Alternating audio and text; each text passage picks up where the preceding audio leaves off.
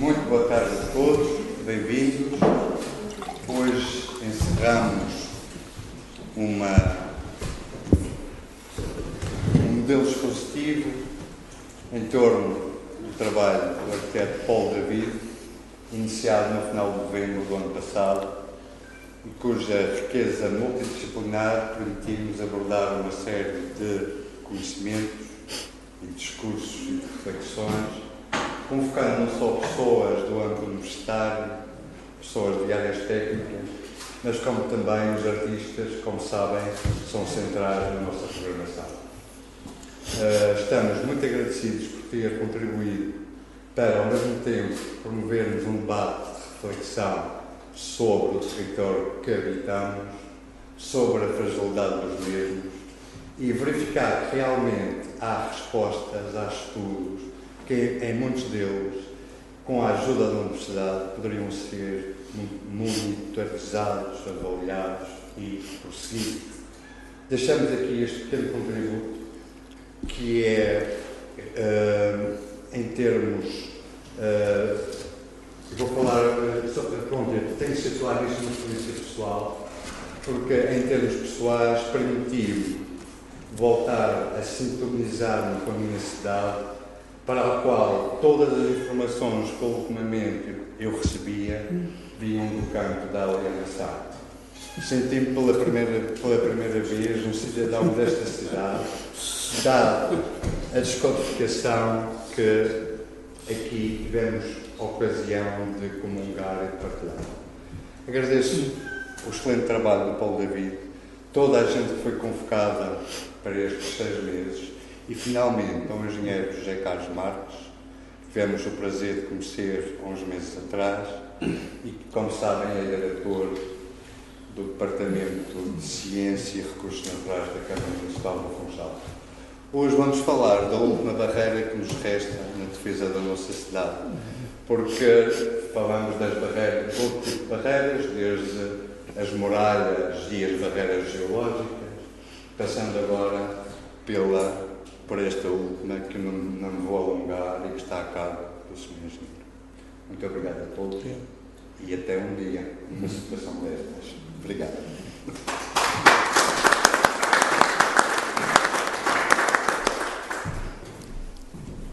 Eu se calhar passava logo a palavra ao engenheiro, mas como, de maneira, como hoje é uma espécie de encerramento uh, deste, deste momento da exposição na porta, que incidiu um pouco sobre o, o nosso trabalho, um trabalho do ateliê e o trabalho do projeto urbano feito com uma equipa específica que foi, no fundo, temporária, mas que foi estruturada para um objetivo muito forte sobre, sobre a questão da vulnerabilidade da cidade.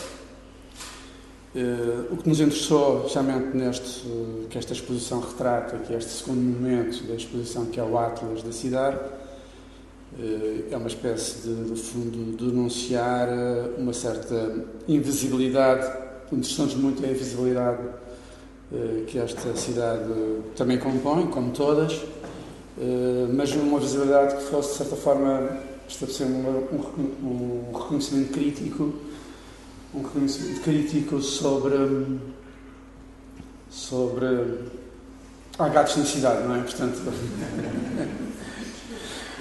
Podia ser o tema, podia ser o tema, para além da invisibilidade também há gatos na cidade. E no fundo eh, foi no fundo rebuscar temas que não estão correntes, não, não, no fundo, convocar uma escavação à própria cidade que nos permitisse alertar para, para, para esta vulnerabilidade e para a partir daí convocarmos uma resiliência à própria cidade. Portanto, sem um reconhecimento da própria cidade não nos é possível estabelecer qualquer tipo de critério e, uh, e fomos, de certa forma, uh, neste, neste debate longo que aqui foi na porta e que agradecemos muito. Portanto, é um evento realmente já tem meio ano, uh, já correu meio ano nesta, nesta lógica de exposição, que eu tenha conhecimento como ciclo de arquitetura nesta cidade, não conheço nenhum tão longo.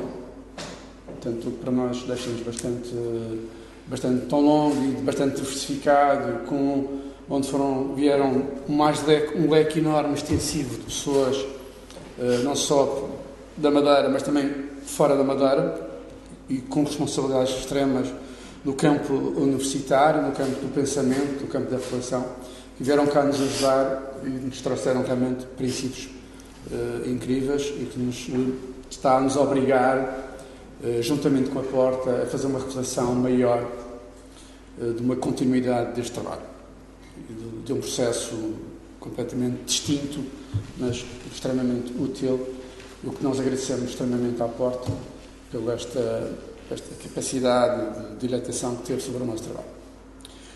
Hoje o desafio era retratava um bocadinho sobre um tema que nós lançamos que foi as naturezas expandidas da cidade, a forma como a estrutura arbórea eh, é de uma importância hum, incrível na, na cidade eh, e, eh, e que forma é que poderia ela constituir nesta que nos convocou, que foi um, o acidente, o evento tempestivo do, dos incêndios, mas que nos que retrata um episódio de acidentes desta cidade. Ela é, conjuga-se, é possível conjugar vários acidentes tempestivos na cidade e de maneira a que esta natureza uh, da cidade, ou esta natureza expandida, uh, que nós usamos como chapéu maior para caracterizar o arquipélago das Quintas, o arquipélago do Jardim das Quintas. Para nós, o que nos interessa em relação às Quintas é a sua estrutura eh, de implantação, a decisão de implantação, eh, a ação reativa da implantação é muito importante, logicamente. Os estilos arquitetónicos, é muito interessante quem lá viveu, sem dúvida, mas o que nos interessa é essencialmente a questão territorial, que, pelo que nós também não fomos percebendo, nunca ninguém se debateu sobre esta questão uh, da, importância territorial de, de, destas estruturas e o que é que elas podiam significar como, digamos, um, digamos o que nós chamamos o acrópole botânica desta cidade. Esta cidade tinha um acrópole quando as suas quintas estavam em, em pujança e sendo um valor que esteve vinculado à própria cidade, como é que nós vamos, na impossibilidade de reativarmos esta acrópole botânica, como é que vamos reestruturar uma nova acrópole botânica para que uh, possa representar a nossa fortaleza uh, na própria E penso que é um pouco o que interessa e o estudo que está cá, o engenheiro Carlos Marques nos traz com uma grande pujança uh, este estudo e, portanto, eu passava logo a palavra para já agradecer muito uhum. pelo seu tempo, a sua generosidade de estar connosco, agradecer a vossa, a vossa presença também e muito, muito, muito obrigado à porta pela esta oportunidade que nos deu, que foi, foi sem, sem, para nós foi muito representativo e muito enriquecedor. Eu venho de Lisboa e tive, como muita gente ontem, numa, num estado muitos arquitetos, muitos artistas, muitos curadores,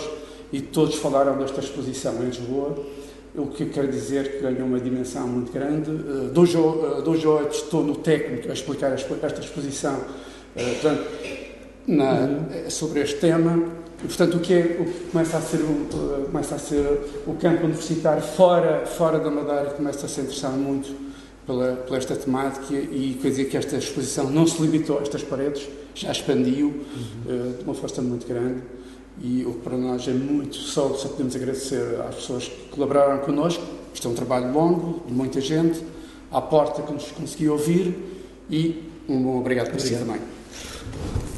Boa tarde. Obrigado. Eu eh, foi um prazer enorme um, ehm, ser convidado pela, pela Porta e, e também pelo, pelo Paulo David. Uh, ou seja, o meu problema é este mesmo, é, é, é a dificuldade em encontrar uh, zonas em que se possa comunicar livremente e, e, e de certa forma, com pessoas que, que, que, pensam um bocadinho também diferente, não é? porque de facto, quando, quando, quando o arquiteto Paulo David colocou a, a, a, maquete na Câmara do, do, Funchal, eu fui logo lá no dia a seguir e posicionei-me logo no sítio do Pico de Barreiro. Que é daí que eu vejo a cidade normalmente, ou seja, eu ando muito na Serra e a minha perspectiva da cidade é sempre de cima para baixo. Talvez por isso me tenha estimulado raciocínios diferentes, não é? Por outro lado, também quando há, quando há muita chuva, uh, uh, sobretudo quando há muita chuva, uh, eu tenho muita curiosidade de ir para a serra e, e, o que eu tenho feito ao longo dos meus anos, eu, eu não sou investigador, o que eu faço é tento ler aquilo que os investigadores produzem e tento perceber o que é que está a acontecer no meu território. E isto tem a ver com, com a minha experiência de vida na Madeira. Eu, eu, trabalhava num, num, num, serviço de desenvolvimento da agricultura biológica e quando chegava os incêndios e os, e os aluviões, eu ia sempre para o campo com a minha equipa de trabalho fazer a recuperação do potencial produtivo. E então fartava-me de ver perfis de solo, de arrastamentos, fartava-me de ver as lamentações das pessoas, o massacre que era para as pessoas, para os agricultores que viram, há agricultores que nós nos relacionávamos, biológica, que perderam o seu potencial produtivo várias vezes, não é? Portanto, e é nessa perspectiva que eu me coloco, ou seja, como é que, isto, como é que podemos sair daqui, não é? E, e daí, quando fui convidado, eh, eu pensei, é a minha oportunidade, portanto, ou seja, é a oportunidade de uh, mostrar um pouco estas, estas vivências e estas experiências que, que no fundo, não, não, eu não venho acrescentar nada de novo, e essa foi uma brilhante conclusão, lendo os documentos científicos e lendo os documentos do passado da Madeira, por exemplo, lendo Gaspar Frutuoso, eh, encontrei eh, muitas coisas super interessantes e, que encaixam nesta, nesta perspectiva. Uh, por outro lado, também, cidades agropolitanas uh, tem a ver também com, uma pessoa que eu conheci recentemente, que fez este livro, que é o, o, o, geógrafo Jaime Esquerdo, onde percebemos, e ele esteve na Madeira já por várias vezes, onde percebemos que a Madeira sofre dos mesmos problemas de Colviedo, Portanto, ou seja, porque é de facto são, não, são cidades metropolitanas, são cidades uh, uh, agropolitanas, porque tiveram sempre na sua gênese uma agricultura misturada, ainda hoje é, não é? O Funchal, e, e, por isso têm que ser olhadas também de forma diferente, não é? E têm que ser pensadas de forma diferente. E, e no fundo, aquilo que eu trago aqui hoje uh, é, é, mais uma, como o, o arquiteto Paulo David fala, são as muralhas, não é? Temos as muralhas que tiveram sempre no mar, e agora trago algumas muralhas para a serra e, e, para as zonas de montanha, porque é possível, eh, eh, eh, é, é possível construir resiliência no território e não é assim tão complicado quanto isso, nem é preciso muito dinheiro, é preciso é, preciso é várias pessoas, vários pensamentos, interligação de várias áreas da ciência e o filme que vamos ver no fim, que são de 5 minutos, Percebe-se perfeitamente como é que isso pode acontecer. Agora, é uma questão de partilha, de vontade e, e, e de não desistirmos, não é? Eh, esta questão dos solos eh, eh, não é nova. Se repararem, isto são pessoas que eu respeito muito. Por exemplo, a Vandana Shiva, que já tive a oportunidade de ouvir duas conferências dela, que é, que é, que é uma, uma, uma, mulher que lutou pelos direitos da mulher na Índia, mas é, é uma investigadora. Ela é formada, é formada em física quântica mas é, é, é, é das, é, é das mulheres, ou seja, no fundo, das melhores conferências que eu ouvi, ela está nos primeiros três lugares, certo? E eu já ouvi muitas conferências em, em muitos sítios do mundo.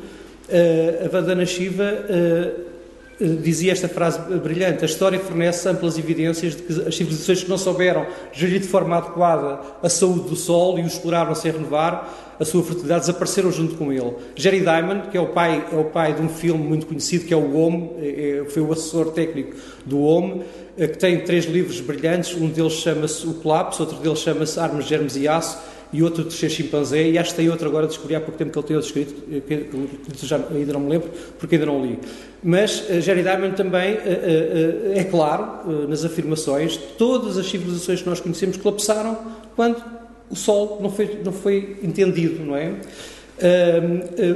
O que, só que o que vivemos agora é uma coisa completamente diferente, que é o colapso do Sol à escala global, não é?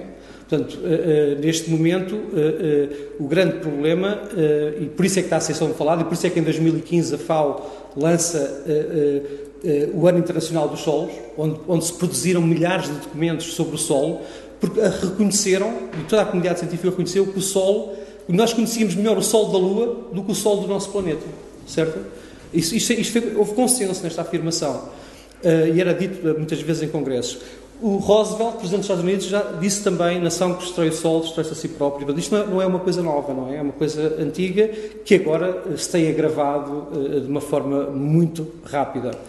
Também o, o ex-secretário-geral ex uh, da, ONU também a pedir, a pedir para termos mais atenção ao, recurso solo e também, no fundo, porque o solo está relacionado com as alterações climáticas, ou seja, neste slide e neste livro, O Novo Paradigma da Água, que eu aconselho todos os arquitetos, sobretudo os arquitetos, a lerem, porque é um livro brilhante e é um livro que explica porque é é, como é que se relaciona o solo com as alterações climáticas, e hoje vamos ver isso aqui, uh, mas também como é, é, que, por exemplo, porque é, porque é que não há trovoada? Porquê é que não há tanta trovoada agora?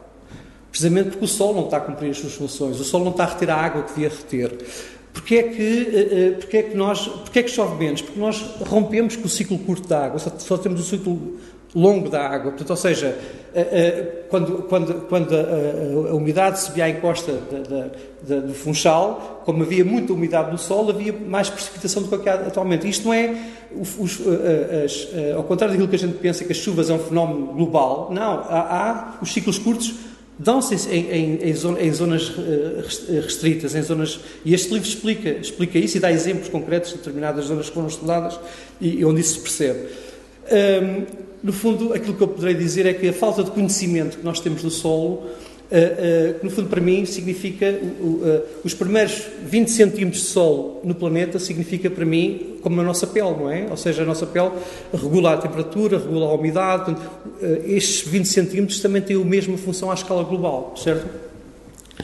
E, e, o, e, o, problema é o mesmo, quer estejamos na Madeira, são zonas onde eu, onde eu frequento, quer estejamos na Lourinhã, quer, quer estejamos na, na Albufeira, o que, o que, tem acontecido à escala, eh, à escala global é que nós deixamos de, eh, de perceber o recurso e, e tratamos muito mal, não é? E como está debaixo dos nossos pés, então ainda muito menos ligamos. Eh, quando olhei para, para, para a maquete do, do, do, do Arquiteto Paulo David e depois quando fui à, à, à página da, da, do Gabinete da Cidade, Uh, e quando fiz este exercício de ver o número de incêndios e a área de incêndios que, que, temos aqui desde só 2010 a 2016, ainda ganhei mais força para vir aqui. Porque, de facto, isto para mim uh, uh, diz muito. Isto quer dizer que os nossos solos estão a ser permanentemente queimados. E estamos sistematicamente a dar cabo da vida que ele tem.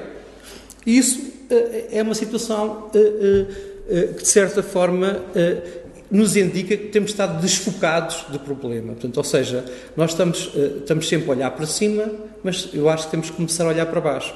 E é esse exercício que eu vou fazer agora aqui. Ou seja, o que é que, o que é que, eh, qual é, qual é que é a diferença entre um sol morto, que é este que está aqui, não é? Eh, e sobretudo os grandes incêndios, há duas, há duas diferenças entre incêndios e grandes incêndios.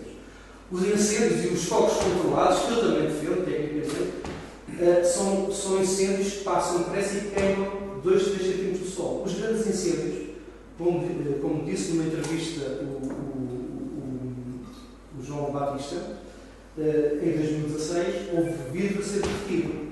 Isso quer dizer que a temperatura de fusão foi muito alta, foi próximo dos 800 graus. 800 graus à, à superfície matam toda a vida que tenha profundidade e torna o Sol em, Sol eh, transforma-se em pó. Uh, no fundo, uh, o que estamos aqui a ver é uma simulação. Isto é, é há, três, há três meses era igual, portanto, estava aqui, estava aqui, certo? Portanto, também tinhas esta, esta leitura, tudo, tudo.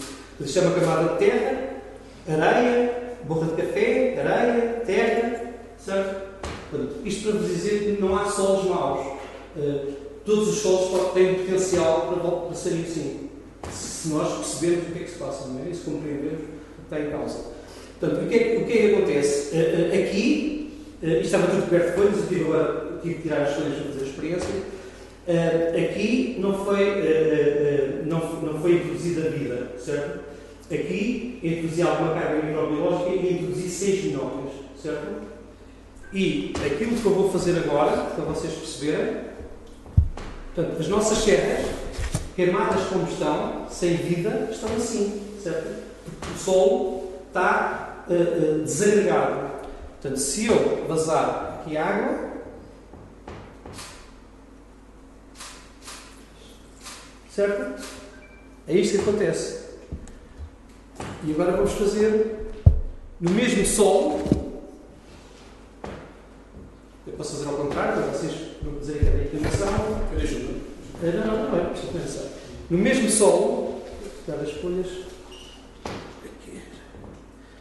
Eu depois não percebi. Não, pronto. O mesmo solo, só que com seis, com seis minhocas lá dentro.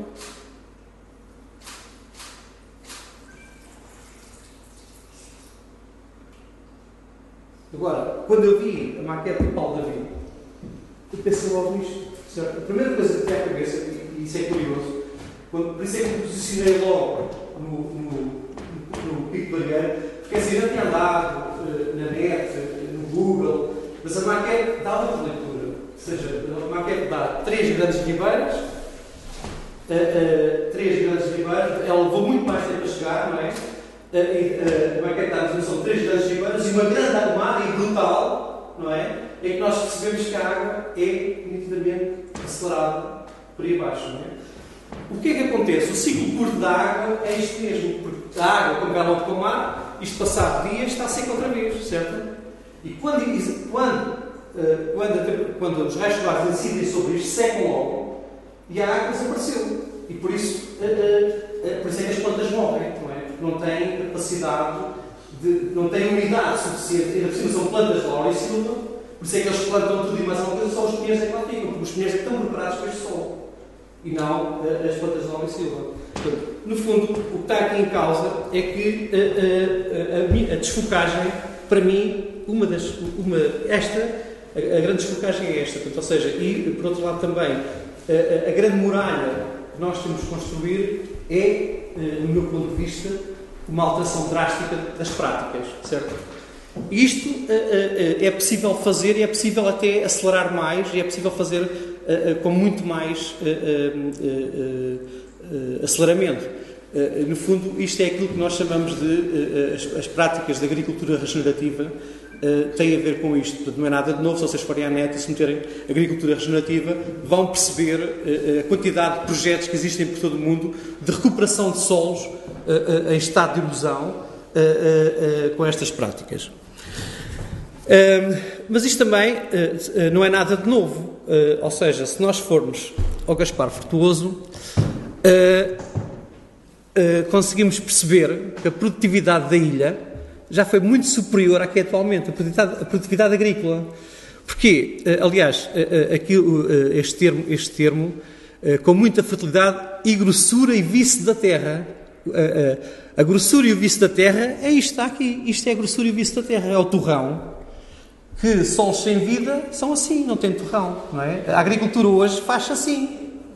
Porque é, é tudo mobilizado, são os, os fertilizantes químicos, os herbicidas, a terra é morta e por isso já não tem a grossura nem o viço. Ou seja, aquelas paisagens que nós víamos há uns anos atrás, as quintas, eram assim.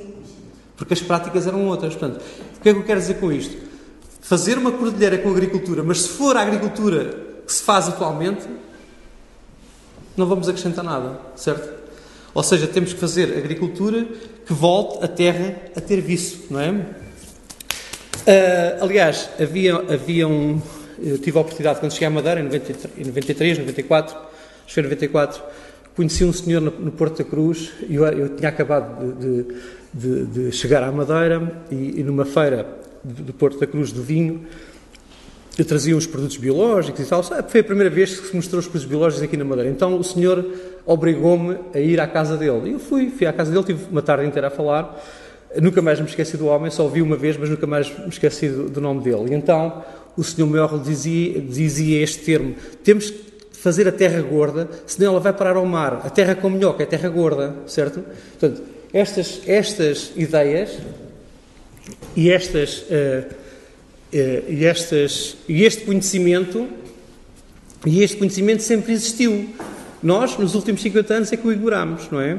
Portanto, e hoje sabe-se perfeitamente, e hoje a, a mais moderna investigação uh, vem confirmar isto. Portanto, isto não, não é uma percepção minha, isto já está confirmado. Uh, uh, hoje, por exemplo, em 1990 descobriu-se também que havia proteínas no sol que tinham a ver com fungos. Portanto, hoje o conhecimento é um conhecimento muito, muito vasto e que nos permite estar à vontade e é, é, para, para, mim é claro que isto é possível fazer de forma rápida, certo? É só preciso é monitorizar e fazer evoluir.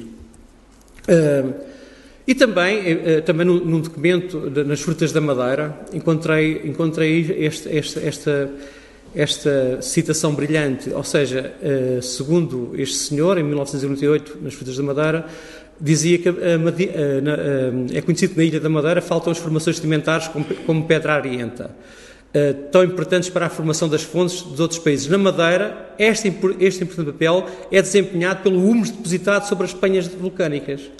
Ou seja, no fundo, o que nos faz reter água é uh, uh, as folhagens e a vida que se coloca ao cima da, ao, ao, na primeira camada da terra e não as mobilizações, como tentam fazer agora as reflorestações, mobilizam tudo e depois plantam. Isso é um erro tremendo, isso é plantar forma como se devia plantar nas zonas temperadas, mas não nas zonas subtropicais, porque nas zonas subtropicais os processos ocorrem de forma diferente e, uh, uh, uh, e tendo em conta a origem vulcânica da ilha, temos que ter um formato diferente. Aliás, os agricultores madeirenses tinham, tinham muito bem isso presente, tanto que as quintas eram, as, nada saía das quintas, não é? Portanto, todo o material vegetal, tudo ficava lá, portanto, tudo isso é que fazia a fertilidade das quintas. Hoje não, hoje, hoje as, as, as folhas das bananeiras são queimadas, não é? E há uma perversão total daquilo que se devia de fazer e daquilo que é a nossa gênese, não é? Enquanto, enquanto território insular e, um território subtropical. O que é acontece? Nós andamos todos nas faculdades da Europa, que são países temperados, e depois trazemos, importamos as, as, as, as, tecnologias da Europa quando devíamos estar a, trazer as tecnologias da América Latina que se calhar se adaptavam melhor aqui, não é? Uh, por outro lado, também, e isto é, é preciso perceber, uh, uh, Alan Sabre, que é o pai de, do pastoreio holístico, ele diz, isto, isto confirma-se também, não é? Eh, desde que devidamente tratado, o solo é o maior reservatório de água do mundo, maior que todas as barragens, lagos e rios. Portanto, imaginem, quando chove, se tivermos o terreno, este terreno a beber água desta forma, eh, que água é que chega cá abaixo? Muito pouca, certo? Um, e esta, esta, esta, esta, esta escavação é no Pico do Arieiro, por exemplo. No Pico do Arieiro, mesmo depois de chover, portanto, por isso é que eu gosto muito de ir para lá quando está a chover, chove torrencialmente, uh, chove torrencialmente, mas nós o que vemos logo é a água a vir para a estrada, certo? Uh, e fazemos um buraco na terra, a terra está completamente seca. Passado uma hora está completamente seca porque a água nem sequer entrou, não é? Fez, fazemos testes de infiltração e, por exemplo, uma coluna de água de 15 centímetros para se infiltrar neste solo, nas zonas altas, uh, pode levar 2 horas e 54, não é? Portanto, ou seja, quando chove, a água vem toda cá para baixo. Um, no fundo, eh, a Elaine Igman também, eh, que é uma, microbiologia, uma microbiologista de solo dos Estados Unidos, diz prados, árvores, jardins ou culturas. A história é sempre a mesma. A biologia do solo eh, está a ser destruída pela gerência humana, as raízes não conseguem ir tão profundo não, como deveriam, a água, a fertilidade e a limitação natural das pragas e doenças perdem-se. Ou seja, também está perfeitamente identificado. Isto foi o que aconteceu no 20 de fevereiro. O que aconteceu? Teve muitos dias a chover eh, eh, e como teve muitos, eh, muitos dias a chover, a, água até, o sol até conseguiu beber água, mas como não estava devidamente estruturado, deslizou todo. Uh, e, e, também porque não tinha vida, não é? porque se ele tivesse alguma vida, uh, já fazia torrão. Mas como ele não faz torrão, quando encharca, foi o que aconteceu aqui: encharca, muitas horas a chover, seguidas, não é? Ele uh, vai entrando pouco, mas vai entrando alguma coisa, mas quando encharca, não tem agregação para se segurar. Por outro lado, também, eh, eh, noutra, noutra situação, de, de, reparem nesta questão da, da vida, uh, os germes. Este autor, também é uma citação de um livro de, um livro de 1927 aqui na Madeira, no fundo, eles já tinham a noção, se não forem os germes, os germes da terra, a fertilidade não é nenhuma. Portanto, isto está tudo, está muito bem referenciado ao longo da, da, da história da Madeira. Uh, uh, uh, sempre que se abordava o tempo agrícola ou florestal, estas, estas, esta, este conhecimento estava sempre lá presente, com, com termos que na, na, altura eram termos empíricos, mas que hoje se sabe perfeitamente porque é que funcionam. E faltava também, e falta também, outro, outro grande, outra grande muralha, no meu, no meu ponto de vista, que é a muralha das raízes. Ou seja, eh, eh, como dizia Beata das Neves, também não estou a dizer pela primeira vez, se retirarmos eh, as gramíneas do montado do, do, do, do montado do pisão e do barreiro, vamos ter graves problemas de erosão, certo? Já não, isto não sei o que estou a dizer, já dizia o Beata das Neves, e também está muito bem consolidado nesta fotografia que o Padre Nóbrega me deixou, no fundo, as, as gramíneas evoluíram, evoluíram com os herbívoros e eh, esta, esta, esta ligação e esta, esta ligação das gramíneas com os herbívoros levou a que as gramíneas perenes eh, se uh, habituassem a isso e, numa tentativa de defesa, sempre que eram comidas, aprofundavam as raízes para conseguirem arrebentar melhor. E era esse, era esse, essa, essa, essa, essa, esse corte parcial pelos herbívoros que levava a que as raízes se aprofundavam. Esta fotografia foi retirada três anos após o pastoreio, portanto já se estava a, já se estava a ver um definhamento das raízes. Quando elas não são pastoreadas, as plantas morrem. Esta fotografia aqui ao lado é no mesmo sítio, mas já não se vê raízes nenhumas. Porque se, eh, se, não for, se as gramíneas prévias não forem comidas, elas vão subindo, a planta dá semente, dá flor, dá, dá flor, dá semente e morre, não é? Ficam com muito pouca atividade radicular. Uh, por exemplo, só para terem uma ideia, uh, uh, segundo este autor, o óleo prene pode atingir às 12 semanas um comprimento de 1,80m e emitir 230 mil raízes, ápices de raízes, ou seja, no fundo, as gramíneas prenes, o que eu quero dizer é que as gramíneas prenes seguram de uma forma muito mais rápida e muito mais eficiente do que uma árvore. É porque a árvore só segura o solo ao fim de 40 anos de estar grande. As gramíneas é no mesmo ano, certo? Ou seja, por isso aqui a importância, é isso o Padre Nóbrega, eu tive a oportunidade, tive pena de não conhecer mais, ah, antes, muito antes de ele morrer, conheci dois anos antes de ele morrer, e o Padre Nóbrega nisto era claro. Sem gramíneas, eh, atenção, vocês agora têm uma cidade lá embaixo. Vão plantar árvores aonde? Para quê? Para virem cá todas para baixo? O solo não tem estrutura para plantar árvores. O sol pode, há zonas onde, há, onde se podem plantar árvores, mas não façam esse erro de plantar árvores em tudo, porque senão elas vêm todas cá para baixo.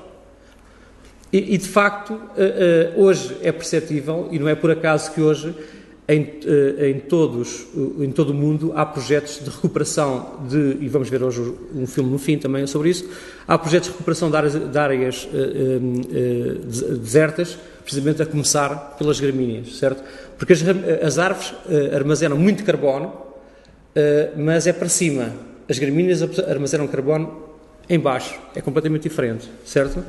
Portanto, mesmo na questão das alterações climáticas, se nós quisermos mitigar carbono, se quisermos consumir o CO2 da atmosfera, é com gramíneas perenes, não é com árvores. Árvores também vão lá, só que 40 anos depois. O que, é que, o que acontece aqui na Madeira? Nós já plantamos, desde que eu cá na Madeira, que se planta árvores, mas há muito poucas para contar a história, não é? Porque elas não têm condições de sobreviver na Costa Sul. Agora, e isso é um processo, mesmo que elas pegassem, é um processo, até que elas deem folhas, para dar a tal cobertura de sol e para, para, para podermos iniciar a vida, são 30, 40 anos. E as gramíneas não, as gramíneas eram imediato. E entretanto, como são 30, 40 anos, vêm os incêndios, não é? Intercalares, volta tudo à estaca zero. E essa tem sido a história que eu tenho para contar desde que estou na Madeira, de 93, na Encosta Sul. É, é uma história repetida, no fundo.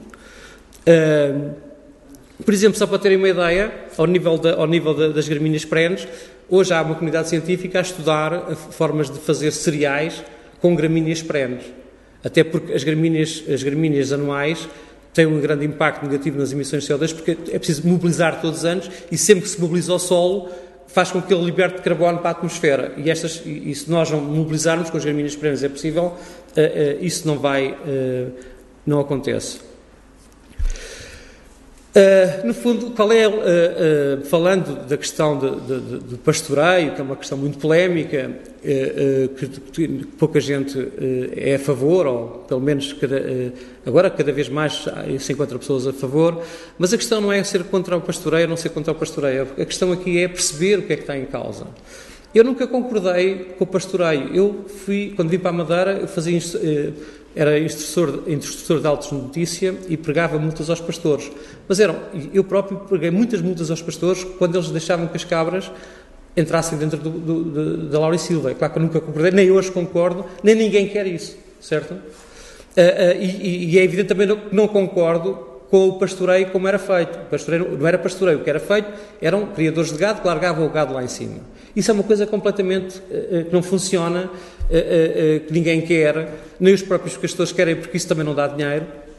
Agora, aquilo, aquilo que se defende e aquilo que é preciso perceber é, e este gráfico causou uma confusão nos meios, nos meios da região, portanto, eh, quase eh, no dia em que apresentei isto não fui não não fui espancado mas pouco faltou.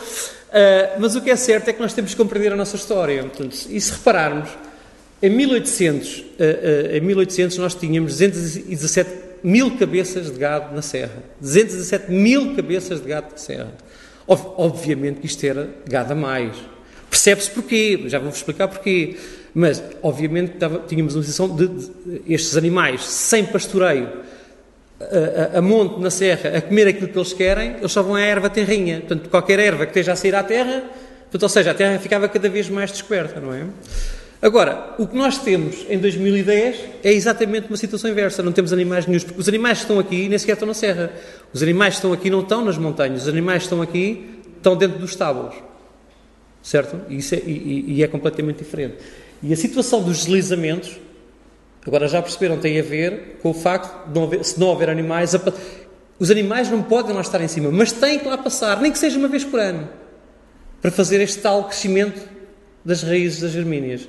Porque se, se, esse, se esse corte não for feito, porquê é que acham que em toda a Europa, eh, nos países mais ricos, há prados nas montanhas? É muito simples, para segurar a terra. E, e, e lá há outro problema, é que se eles não cortarem, a neve desliza em cima, em cima. Portanto, tudo, nós temos que perceber porque é que é assim, não é? E de facto, o que acontece é, e o grande, e o grande para mim, a grande, uh, aquilo que há de comum entre uh, os aluviões de 1803 e os, aluviões, e os aluviões de 2010 é precisamente a questão das gramíneas perenes que não existiam. Porque o sobrepastoreio também está a cabo das raízes. Se a ovelha tiver sempre a comer e se, e se, e se a erva não tiver tempo de, de, de, crescer, também perde as raízes, morre. Não é? Processo de pastoreio. Portanto, aqui há o 8 e há o 80. E nós temos que arranjar uma situação intermédia. E isso é possível. É possível. Tem que se arranjar condições para isso. Agora, aquilo que é preciso perceber é que uh, uh, nestas, nestas datas de 1803 até, até 1900, já viram a população que a Madeira tinha nesta altura?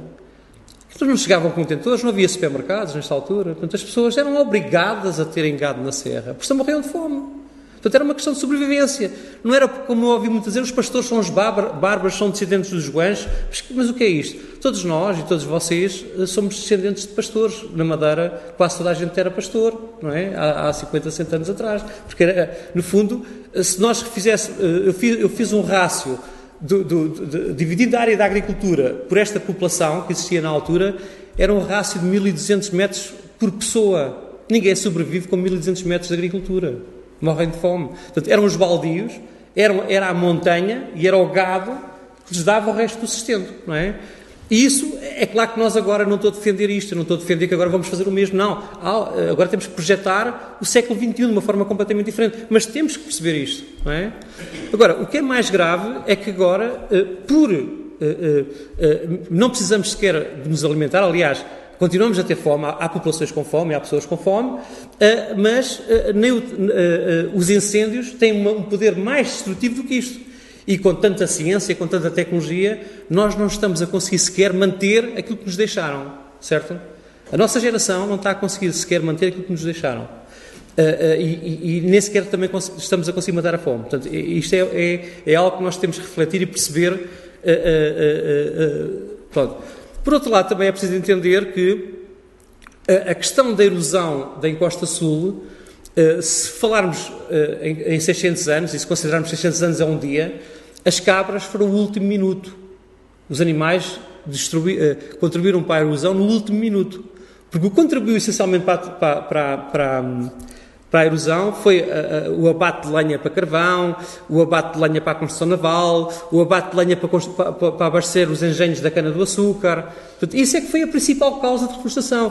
Agora, aquilo que, nós viu, aquilo que a nossa geração viu foi o gado. E como não viu o que estava para trás, esqueceu-se.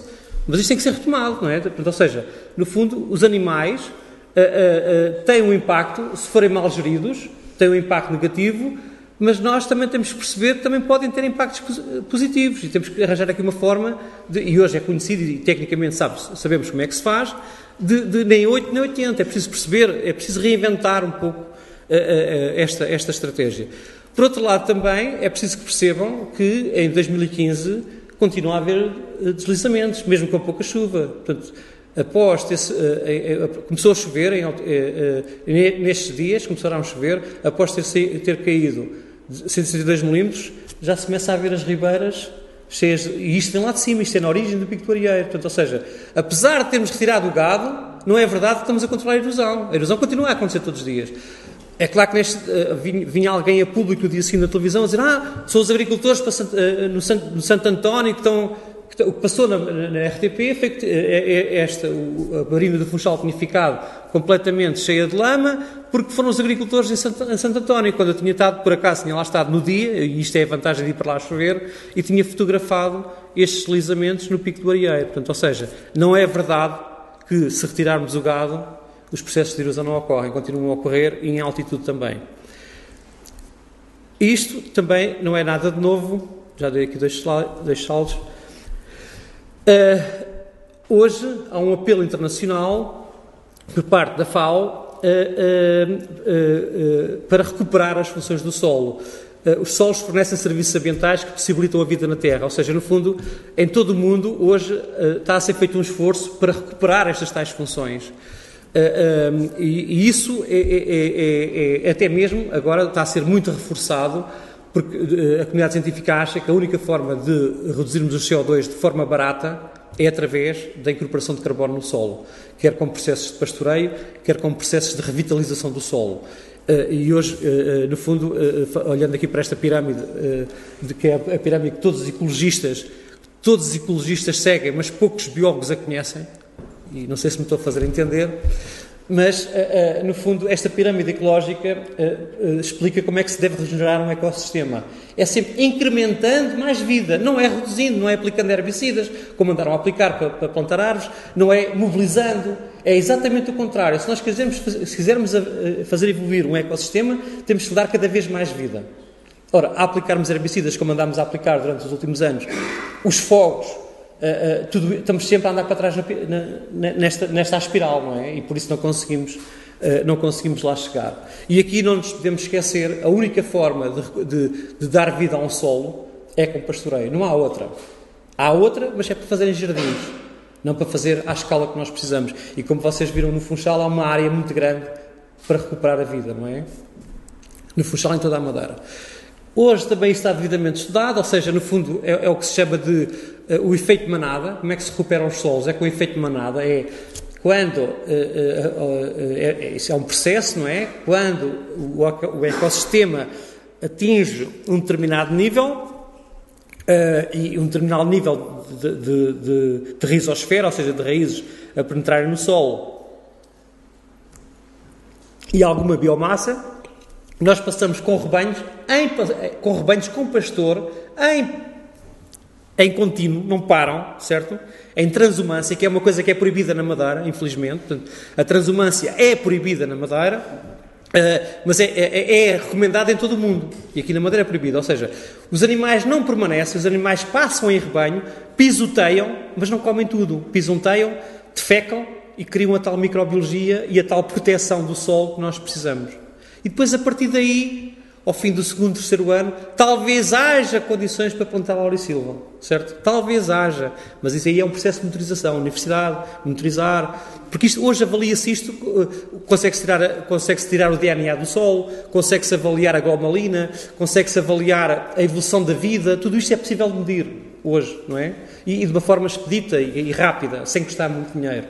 Com testes de infiltração, porque a, a infiltração é tanto maior por exemplo, como, como vocês vão ver aqui, uh, isto foram testes de infiltração que eu fiz. Uh, isto é uma história muito interessante, vou tentar ser breve, que é Uh, uh, e que também não é nada de novo, não é, não é nada de novo. Uh, o Darwin tem um livro, o melhor livro, o, o, livro que mais vendeu de Darwin não foi a, a, a teoria da, da, evolução das espécies, foi o mofo das minhocas. Ou seja, aliás, ele, ele, toda a gente o acusou de ele estar louco porque estava preocupado com a morte, então só, só pensava nas minhocas, mas no fundo o que ele tinha foi a primeira pessoa a perceber Uh, uh, e disse frases brilhantes, portanto, disse uh, esta frase que, ou seja, que, que, aliás, tem outra, outra ainda mais sobre que é ninguém consegue, não há nenhuma tecnologia que consiga cavar tão bem o solo quanto as minhocas, certo? Portanto, ou seja, e de facto nós aqui percebemos, não é? É porque os solos não cavados, hoje já vou aqui mostrar várias experiências, essa, essa eu tenho, que é de reconstruir solos, Uh, uh, os solos cavados, uh, os solos não cavados estão mais porosos do que aqueles que são cavados, que é uma coisa que é contrária àquilo que nós pensamos e àquilo que aprendemos nas universidades. mas esta fotografia mostra, isto é, é, um, é, é, é uma experiência, eu, tenho, eu, não tenho corta-relva, tenho ovelhas que me cortam relevado, aliás não é relevado, é um prado, e houve um dia que eu precisei de fazer uma parede e havia uma coisa que me indagava, é que mesmo, mesmo chovendo muito, eu vazava um carro de mão de água, porque o carro de mão ficava na rua e ficava cheio e a água desaparecia. Então comecei a ter uma grande curiosidade em perceber o que é que se passava lá para baixo. Houve um dia que fiz uma, precisei fazer obras, fiz um corte a direito nesse relevado para ver o que é que lá passava. Então via galerias de minhocas até um metro e meio de profundidade.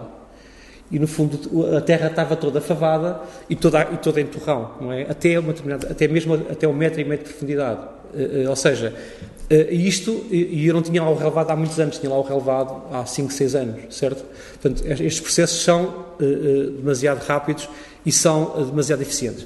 Aqui, como é, como é, que também começámos a descobrir isto tudo? Isto foi uma experiência que nós fizemos, eu dava muita assistência a vinhas, e então houve uma, uma, eu e uma colega minha varremos as vinhas todas e, e fomos perceber, fomos tirar análise de solo.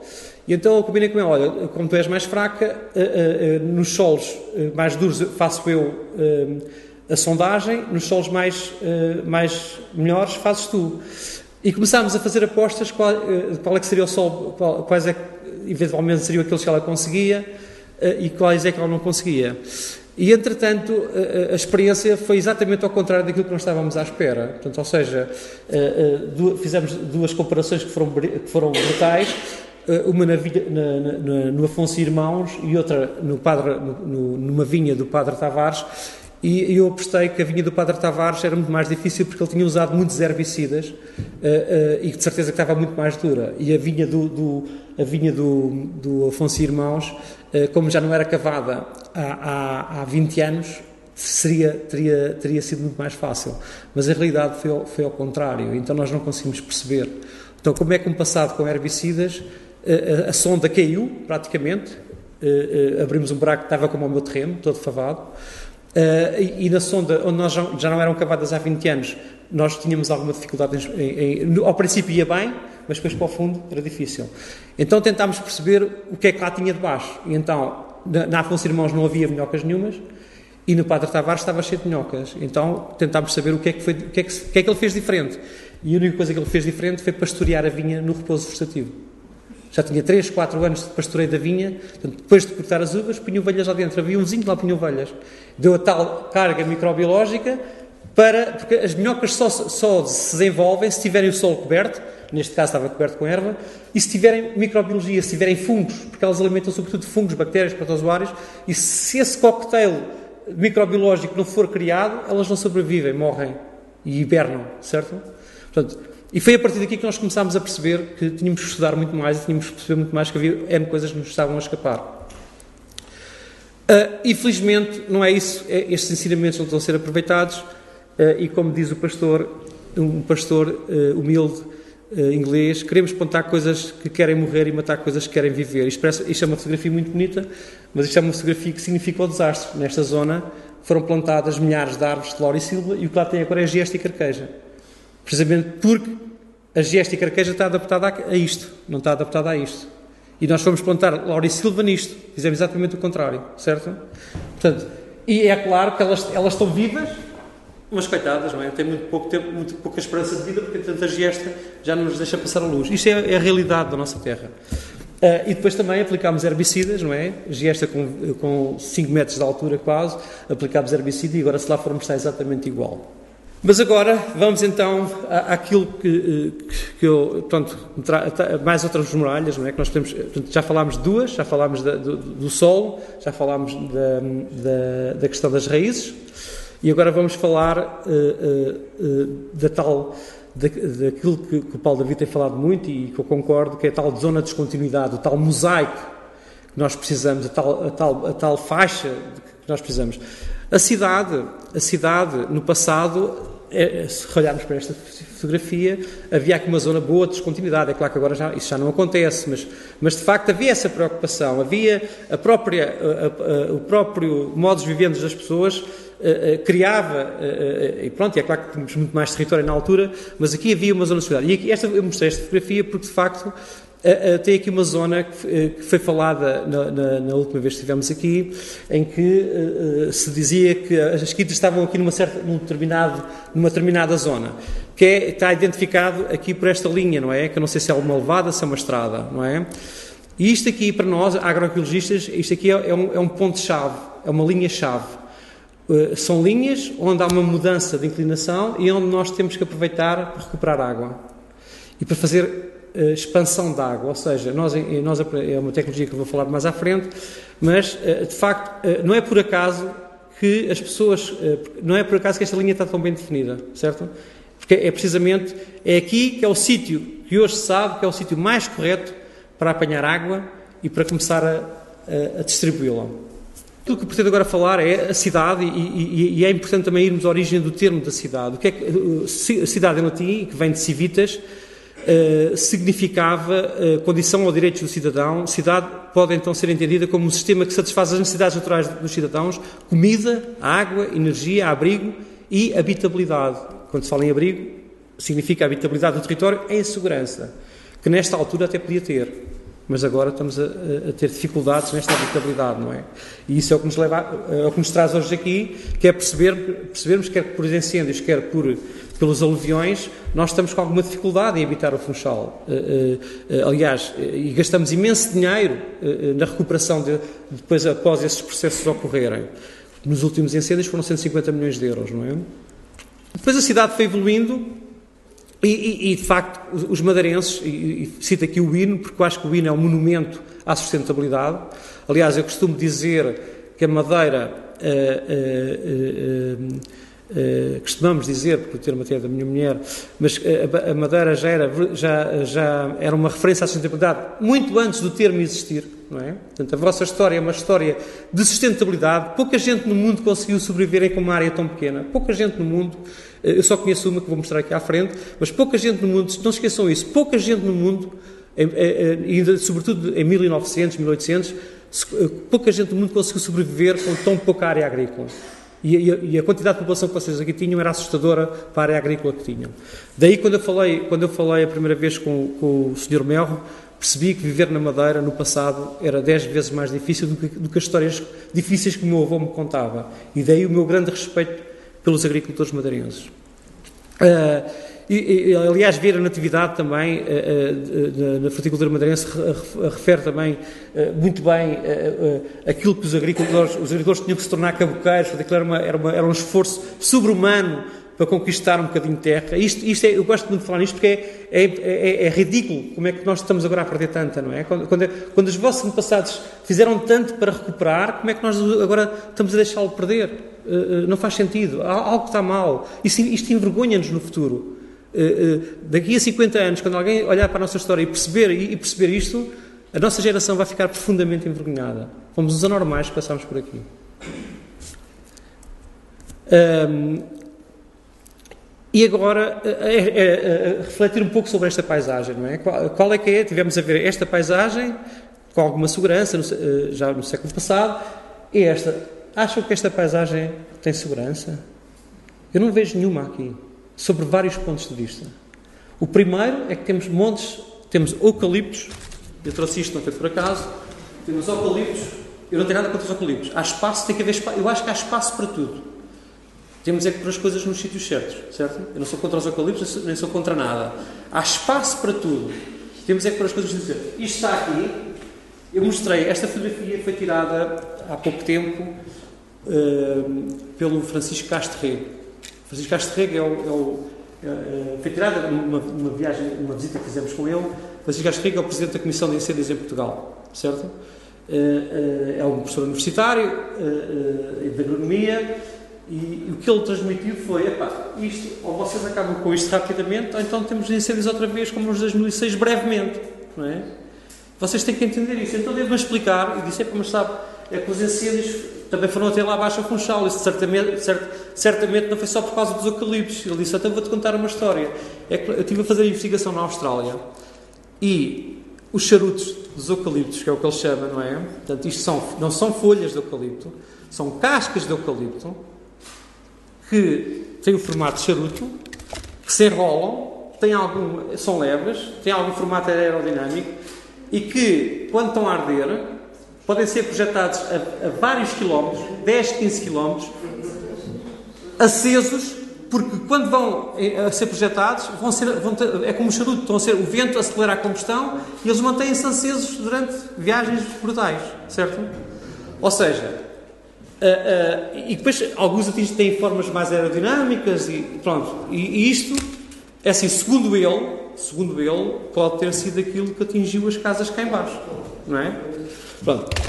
Uh, por outro lado, nós temos uma paisagem completamente dispersa, com montes de terrenos abandonados, não é? Portanto, ou seja, isto, no meu ponto de vista, e temos uma cidade a entrar dentro dos eucaliptos.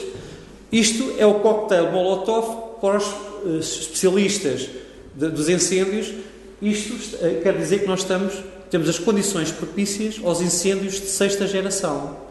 Que são incêndios em que não há. Foram os incêndios da Austrália, foram os incêndios da Grécia, foram os incêndios de Portugal continental, em que não há uma distinção clara entre a malha urbana e a malha florestal, um, eh, em que há fenómenos, há muita biomassa, não é? Portanto, Daí os grandes incêndios, os incêndios de sexta geração, tem que haver muita biomassa, eh, que depois destroem tudo eh, e também associados normalmente a fenómenos climáticos extremos, a ventos fortes, com outras proveniências, com outras direções, não são normais. Eh, e isso, de certa forma, forma o cocktail necessário para que estas coisas aconteçam. Agora, é, temos de ter esperança, porque, por exemplo, há já projetos, projetos a serem desenhados, por exemplo, e nós estamos em contato permanente com, com, com, o Jaime Esquerdo. O Jaime Esquerdo esteve na Madeira, quando estava na Madeira, foi convidado para integrar uma, uma, uma equipa do Ministério Espanhol uh, para, para as questões do despovoamento rural. Uh, recebeu essa notícia quando estava connosco. Uh, e, e, há pessoas, e há, uma, há, um grupo de cidadãos uh, em toda a Europa a trabalhar e nós estamos ligados a essas pessoas. Portanto, ou seja, nós notamos que está a, ser, está a acelerar, não é? Agora, aqui na Madeira não estamos a ver esse aceleramento. Aqui na Madeira está tudo muito ainda. Isso assusta-me, porque eu em 2016 estive debaixo de fogo na Rua do Tilo para salvar o património da minha mulher. Portanto, isto assusta-me e por isso eu estou muito nervoso, porque estou a ver que está na iminência de acontecer outra vez. Uh, Uh, e por isso nós temos que arranjar aqui uh, outra lógica das coisas. há uma coisa que há um, há um termo que eu acho que temos que começar a falar nisto, que é produção de bens públicos, serviços do ecossistema. Ou seja, os agricultores não podem ser só pagos pelos produtos que produzem, os agricultores têm que ser pagos pela manutenção, pela segurança que nos dão. Nós temos que começar a ter uma cultura de muito mais responsabilidade por quem está lá em cima, por quem produz, não é são os marginais, estão lá em cima, só nos causam problemas, não. Se calhar nós é que somos os responsáveis pelos problemas que eles têm, não estamos a, não estamos a entender. Eh, é preciso, eh, eh, é preciso outra atitude e perceber que eles são guardiões da paisagem, que podem construir tal, a tal muralha que nós pretendemos, mas isso tem que ser feito com, com, com coisas objetivas, não é? Agora, e, e, tem que ser feito de outra forma, não é? Este slide evidencia tudo é possível, basta nós pensarmos. Uh, este era o nosso melhor agricultor de hortícolas, foi, e é ainda o, nosso, o, o, agricultor mais profissional que eu conheço na Madeira de hortícolas. É professor de filosofia e cuida de 7, hectares, 7 mil metros de terra depois de dar as aulas, não é? Só que ele não cava. Ele é um, é um recuperador, é um recuperador de energia, é um recuperador, se conhecem? É o Feliz Freitas. Sim. Uh, é uma personagem diferente. Esta faceta, se calhar, você não conhecia. Ok. Mas eu digo, eu, digo que, é, eu digo que ele é pessoa de filosofia porque, de facto, uh, se calhar só com pessoas que pensam, uh, só conseguimos fazer isso com ele porque ele pensa de forma diferente, não é? E, e, e também é, é, é, fora da caixa, no fundo. Mas o que nós fizemos aqui foi usar a fotossíntese, que era aquilo que os vossos antepassados faziam. Nós temos a maior, a maior horas, o maior número de horas de luz da Europa. Os nossos antepassados souberam aproveitar muito bem isso. Nós não sabemos aproveitar isso. Nós estamos a aproveitar a fotossíntese para arder, certo? Os nossos antepassados não fizeram isso, fizeram exatamente o contrário. Aqui, só para ter uma ideia, produzimos termoço, tombámos o termoço, apanhámos a semente, tombámos a rama de termoço, eh, lançámos milho a lanço em cima, sem mobilizar, apanhámos as maçarocas, voltámos a tombar a palha de milho toda no chão, passámos uma máquina para retraçar, mas não intervimos no solo. E a seguir plantámos semilhas, tudo isto sem mobilizar. Três culturas sem mobilizar, certo? O que é que é isto? Isto é muito mais barato. É claro que se ele tivesse que cavar, não podia dar aulas e cavar ao mesmo tempo, ou uma coisa ou outra. Mas isto é possível, ou seja, há caminho. Há caminho para fazer uma agricultura diferente, há caminho para uma agricultura que depois necessita de muito menos regras, certo? Porque, porque isto, isto não, não, não, gasta tanta água e, e, e, e, fertilizantes e pesticidas zero, certo? Também, por sua vez, consomem muito, muito combustível para serem feitos, não é? Portanto, isto é possível. Uh, Uh, o que eu estou aqui a projetar é, uh, nós não vamos convencer ninguém da, vossa da, geração, da geração mais nova para ir para o, para o, terreno fazer agricultura só porque nos vai criar um cinturão, esqueçam isso, não é? Nós temos que arranjar, temos que arranjar contexto para que as pessoas mais novas se sintam motivadas a ir lá para cima. Mas tem que haver dinheiro, tem que haver ordenados, tem que haver dignidade. Senão, acontece o que está a acontecer agora: arde, arde e arde.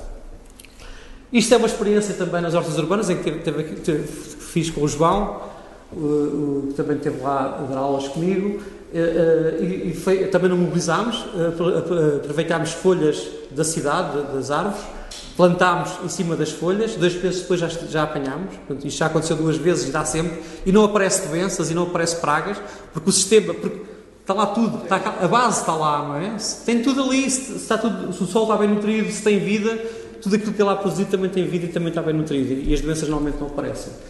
Um, e, e, reparem a retenção de CO2 que nós fazemos. Um, nós temos com vícios metropolitanos, que é Uh, uh, emissões de CO2, alterações climáticas, muda-se as lâmpadas. Isso é, isso é, isso é urbano.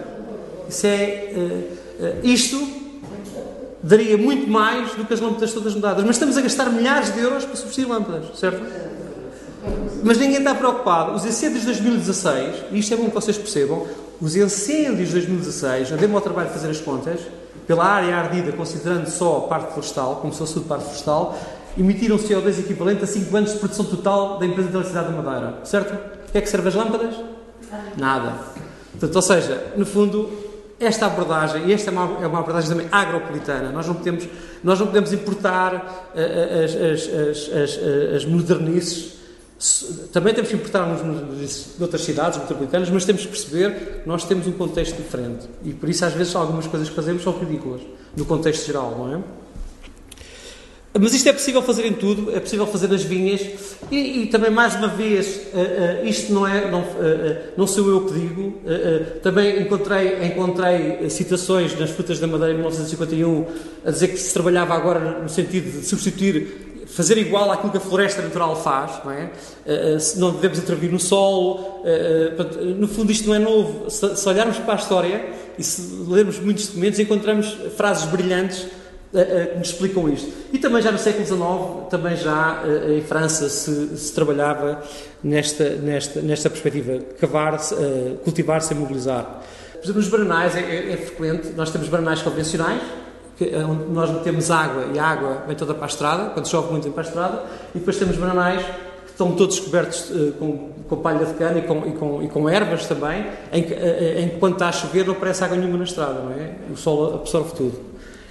Só para, só para, vocês perceberem, é possível fazer na cana-do-açúcar, é possível fazer na bananeira. Uh, por exemplo, na cana-do-açúcar, uh, nós não vendemos a cana, só vendemos o sumo da cana, os resíduos voltam todos para lá. Portanto, aqui, como era, era, como faziam antigamente, não é? Portanto, ou seja, hoje mandamos tudo fora, não é? Quando isto são, para nós, são, são tudo recursos. por outro lado, também quero, quero, só para terem aqui uma ideia, este é o sistema mais eficiente do mundo. Uh, curiosamente, eu tive, há um livro da Gulbenkian que se chama uh, Agricultura, Alimentação e Energia. Uh, é um livro recente, recente de salver de, de 60, 60, 70, na década de 60, 70.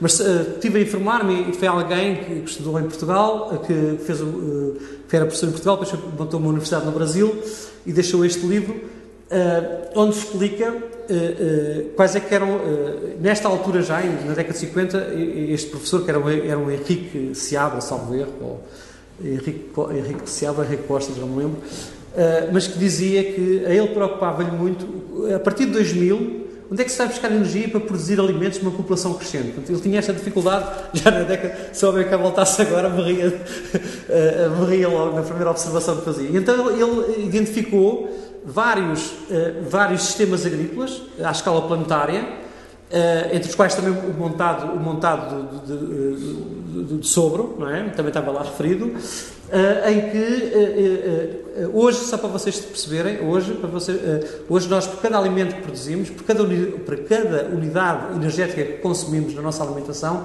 gastamos 10, certo? Transportes, congelação, congelamento, outra, pronto, tudo, produção, fertilizantes. Se incluirmos isso tudo, nós gastamos 10 para comer uma. Estes sistemas da Papua Nova Guiné, curiosamente com culturas que nós temos aqui, uh, com banana, papaya, mandioca, inhame, por cada unidade energética investida, conseguiam tirar 15. Percebem? Há caminho para percorrer. E isto é muito próximo da vossa agricultura ancestral. Isso é muito próximo das primeiras pessoas que chegaram à ilha. Ou seja, as pessoas não queriam produzir monocultura para vender, elas queriam produzir para se alimentarem. E o grande erro atual foi esse, foi que nós não conseguimos uh, uh, uh, perceber a nossa história, não quisemos imitar os europeus. E aí foi um desastre, já, já vos vou explicar porquê. No fundo, o, o que está aqui em causa é a adoção de políticas da União Europeia sem a devida adaptação impedem-nos de utilizar a luz solar de forma eficiente. Uma das poucas vantagens que tínhamos comparativamente aos países do Norte. Ou seja, os, os, vossos, os vossos pais produziam tudo misturado e havia sempre fotossíntese, ou seja, a terra nunca estava nua. É, tinham as batatas, tinham, as, tinham a vinha dentro das bananeiras, as batatas dentro das bananeiras, as batatas dentro da vinha, portanto aquilo havia sempre verde, ao longo de todo o ano, temos sol todo o ano, então havia sempre verde. Agora não, agora damos a luz, plantamos couves, cortamos as couves e estamos dois meses com a terra à vista. Pois vamos. Isto é, é, não utilizar a fotossíntese. Percebem o que eu estou a dizer? Portanto, nós não podemos, se queremos manter agricultores lá em cima, temos que lhes dar estas pistas para que eles possam fazer com muito menos esforço, mas com muito mais eficiência. Uh, e também o Henrique Barros, uh, que deu uma definição de agricultura que eu só que eu nunca aprendi na universidade, porque davam-me outras, não é? Davam-me aquelas de intensificação, não é? Uh, que dizia claramente isso, ou seja, é uma atividade que se adaptar às condições ecológicas e sociais que variam de lugar para lugar, não é? E não políticas, por exemplo, hoje nós, projetistas de agricultura, eu não faço projetos porque me recuso a fazer, mas projetistas de, de, de, para fazer projetos agrícolas temos que fazer monoculturas, não é? Temos que fazer aquilo que a Europa nos quer e tem que, tem que fazer um, um, projeto de viabilidade económica e tem que, tem que fazer intensificação, tem que fazer hidroponia, tem que fazer tudo, tudo para intensificar e, e, e quanto menos, em menos, no mínimo território possível, não é? Quando devia ser o contrário, nós devíamos estar a ter uma, uma política agrícola na Madeira de território. Portanto, não a intensificação, mas sim a extensificação. Mas há, há, há caminho, não é? Eh, já começamos a ter uh, algumas. Uh, algumas experiências, por exemplo, a, Bariana, a, a, comunidade de, de, de, agricultura biológica na Madeira é feita maioritariamente por pessoas licenciadas. Uh, uh, isso é bom, não é? Acusaram-me na altura de estar a fazer uma elite na agricultura, não é? Quando não era nada disso, ou seja, o que nós temos é que não temos que os agricultores já têm que estar lá embaixo, nós temos é que puxar os agricultores para cima, não é? E isso, por isso é que eu defendo a formação contínua, portanto, os agricultores fazem formação separada. Porquê que os agricultores não podem fazer a formação na universidade? Porquê que não podem fazer, não podem começar da, da primeira classe até à licenciatura ou ao mestrado? Podem, esse direito tem que ser dado. Não é fazer cursos à parte. Eles, não são, eles estão sempre à parte em tudo.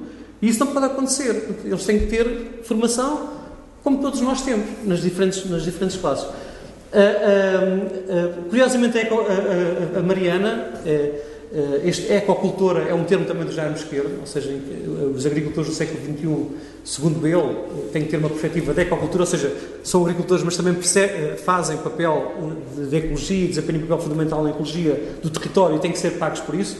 Mas a Mariana já perdeu o seu potencial produtivo duas vezes, em 2010 e em 2016, ficou sem nada. Certo? E isto é que é o drama. E este é o meu drama. É estar a ajudar agricultores, até vamos criar condições para eles se estabelecerem, mas como o território não é gerido no seu todo, a probabilidade deles perderem tudo quando investem é muito grande. Eu vi N apicultores perderem 4, 5 vezes o seu património. E no espaço de 10 anos. Isto é dramático. Certo?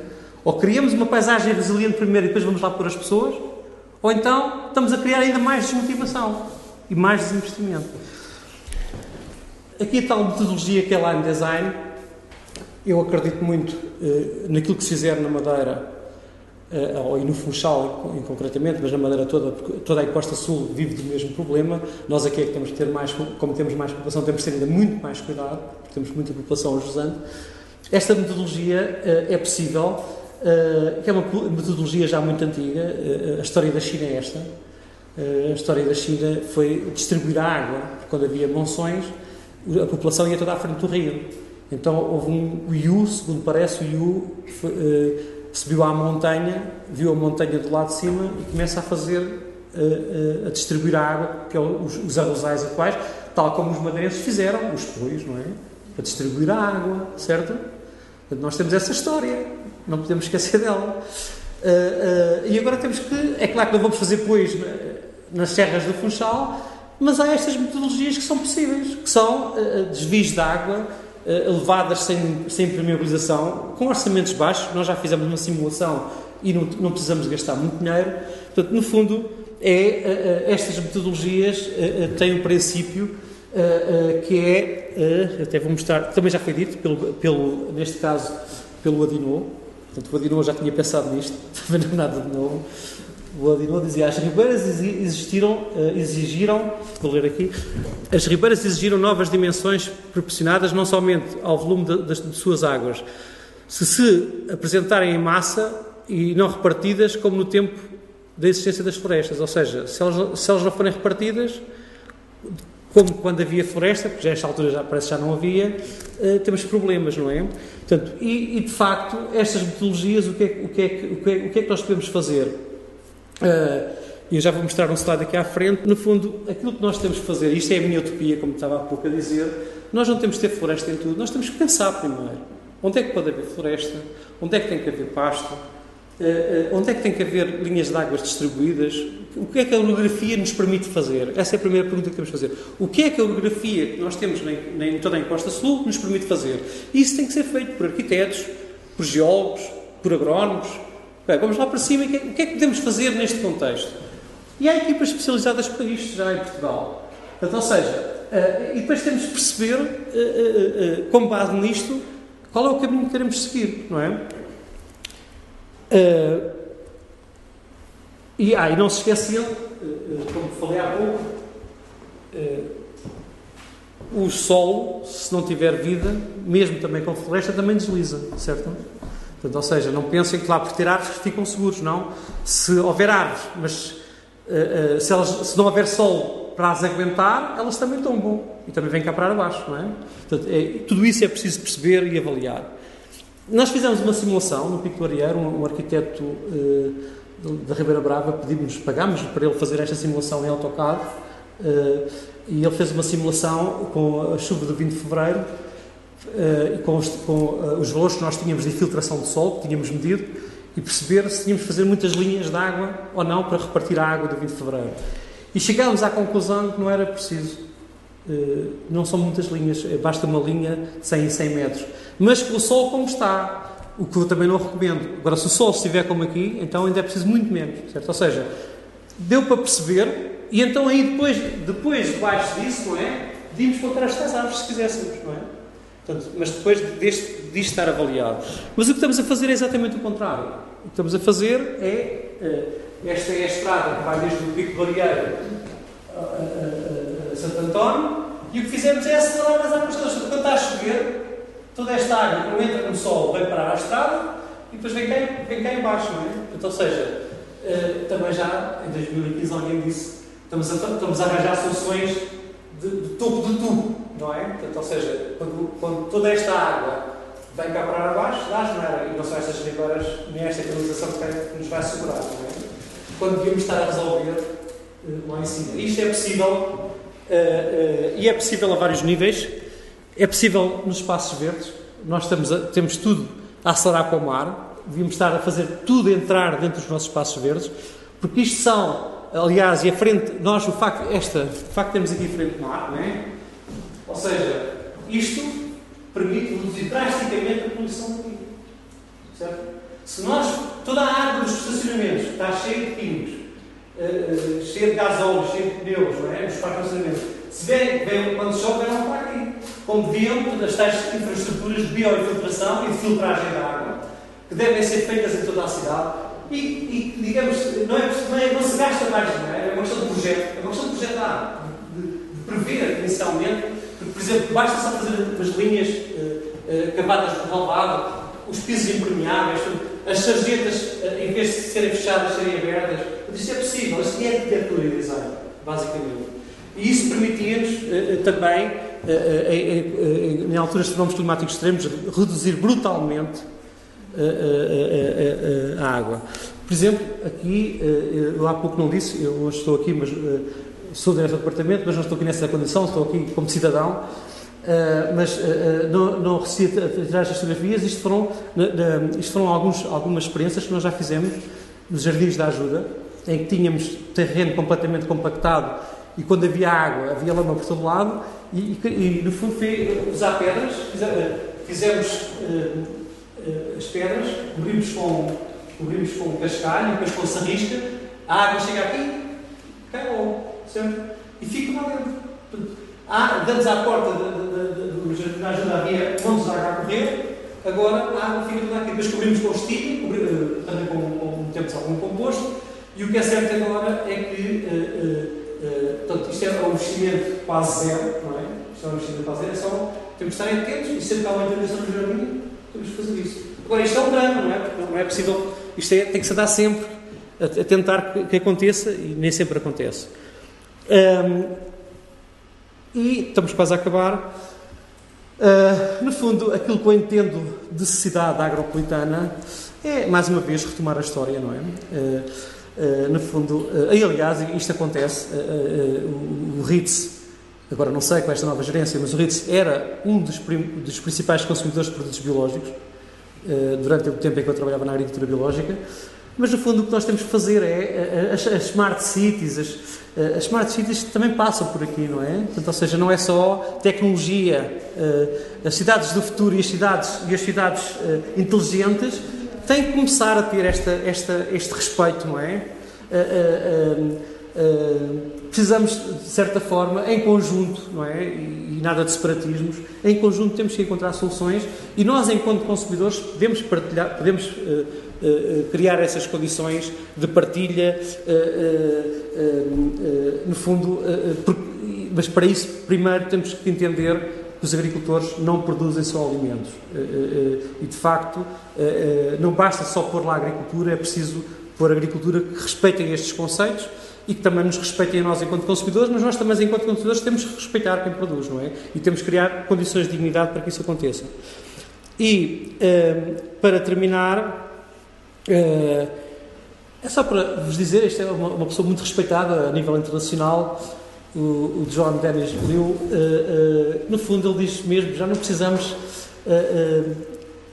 ou seja, já não precisamos de mais estudos, precisamos monitorizar e ver o que está a acontecer para que uh, não tenhamos resultados não pretendidos. Ou seja, já está tudo estudado. Agora é avaliações, uh, é preciso projetar, é preciso desenhar, aquilo, aquilo design é fundamental, uh, é, é, preciso pensar, é preciso discutir e aplicar. Já não vale a pena estarmos a fazer. Mas é assim, dá, não dá, não, já, já, descobriu, já se descobriu em todo o mundo que dá. Agora é só fazer. Não é? E termino com esta, com esta pirâmide no fundo, eh, esta pirâmide é uma conclusão de tudo aquilo que foi dito, não é? Que é, do, que é da, da, autoria do, do Ratan Lal, que é um, um, grande, eh, é talvez das pessoas mais conceituadas a nível das alterações climáticas, da relação dos altos climáticos com os solos. Este indivíduo é especialista nisto, tem uma série de prémios internacionais. E no fundo, eh, nós temos que primeiro cuidar da base da pirâmide e depois tudo o resto ao mesmo nível. Não é a biodiversidade que é mais importante que as alterações climáticas, não, a qualidade da água, não, está tudo ao mesmo nível. Portanto, ou seja, nós temos que criar na base. Temos que criar a base e a base é o solo. A partir daí, vamos construir em simultâneo todas, outras, todas as outras laterais da pirâmide. E ele diz mesmo que a paz e a estabilidade no mundo depende disto. Certo? A Síria, os, os problemas dos refugiados, não, não tem nada a ver com guerras. Tem a ver com destruição do solo. Ponto. A destruição começou aqui. Depois caiu tudo em cascata. Certo? Ficaram sem água ficaram. E, depois surgiram os conflitos, como é lógico. Em terra é que não há pão, todos não tem, ninguém tem razão, não é? Portanto, isso está identificado, eh, precisa, eh, está perfeitamente identificado. E para terminar, e termina mesmo agora, uh, deixo-vos com. Ia pá, o hino ficou mal. Mas pronto, o último refrão do hino madeirense, uh, que termina. Pois eu não consigo ler. Alguém, alguém sabe? Uh, uh, mas pronto, termina com temos que respeitar. Alguém sabe? Não. Eu não tenho que saber, mas vocês têm. Mas agora já não me lembro porque é que ela estava escrito. Mas, mas no fundo é uma mensagem de, eh, de que de facto nós não temos que honrar a história da Madeira, temos que, temos que honrar este hino. E eu sinto que não estamos a honrá-lo, certo? Eu não sou de cá, mas sinto que não estamos a honrá-lo. Esta geração, estes últimos 30 anos, não temos sabido honrar o hino da Madeira, sobretudo este refrão. Vocês agora vão para casa, vão ver no net qual é o hino. O. Exatamente, é isso. Uh, uh, mas no fundo, uh, espero que tenham gostado. é claro que eu, eu, eu, eu foi um pouco, um pouco longo, porque, pronto, porque isto também é difícil separar as coisas e falar uma coisa, eh, cada qual por si, tem que ser, tem que ser um conjunto. Uh, agora, é, é, evidente que estes, os erros estão identificados. Eh, agora, não sei se, para, se, é óbvio para todos ou não, mas é natural que não seja óbvio para toda a gente. E, e nestas coisas é sempre preciso também de respeitar algum período de transição para, para, que as pessoas comecem a interiorizar estas coisas, não é? Agora, o que eu sinto é que já não há muito mais tempo.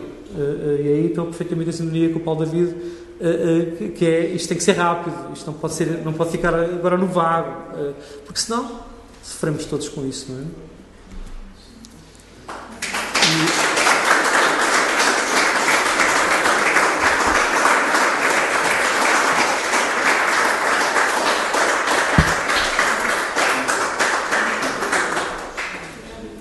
Ah, e agora o filme, não é?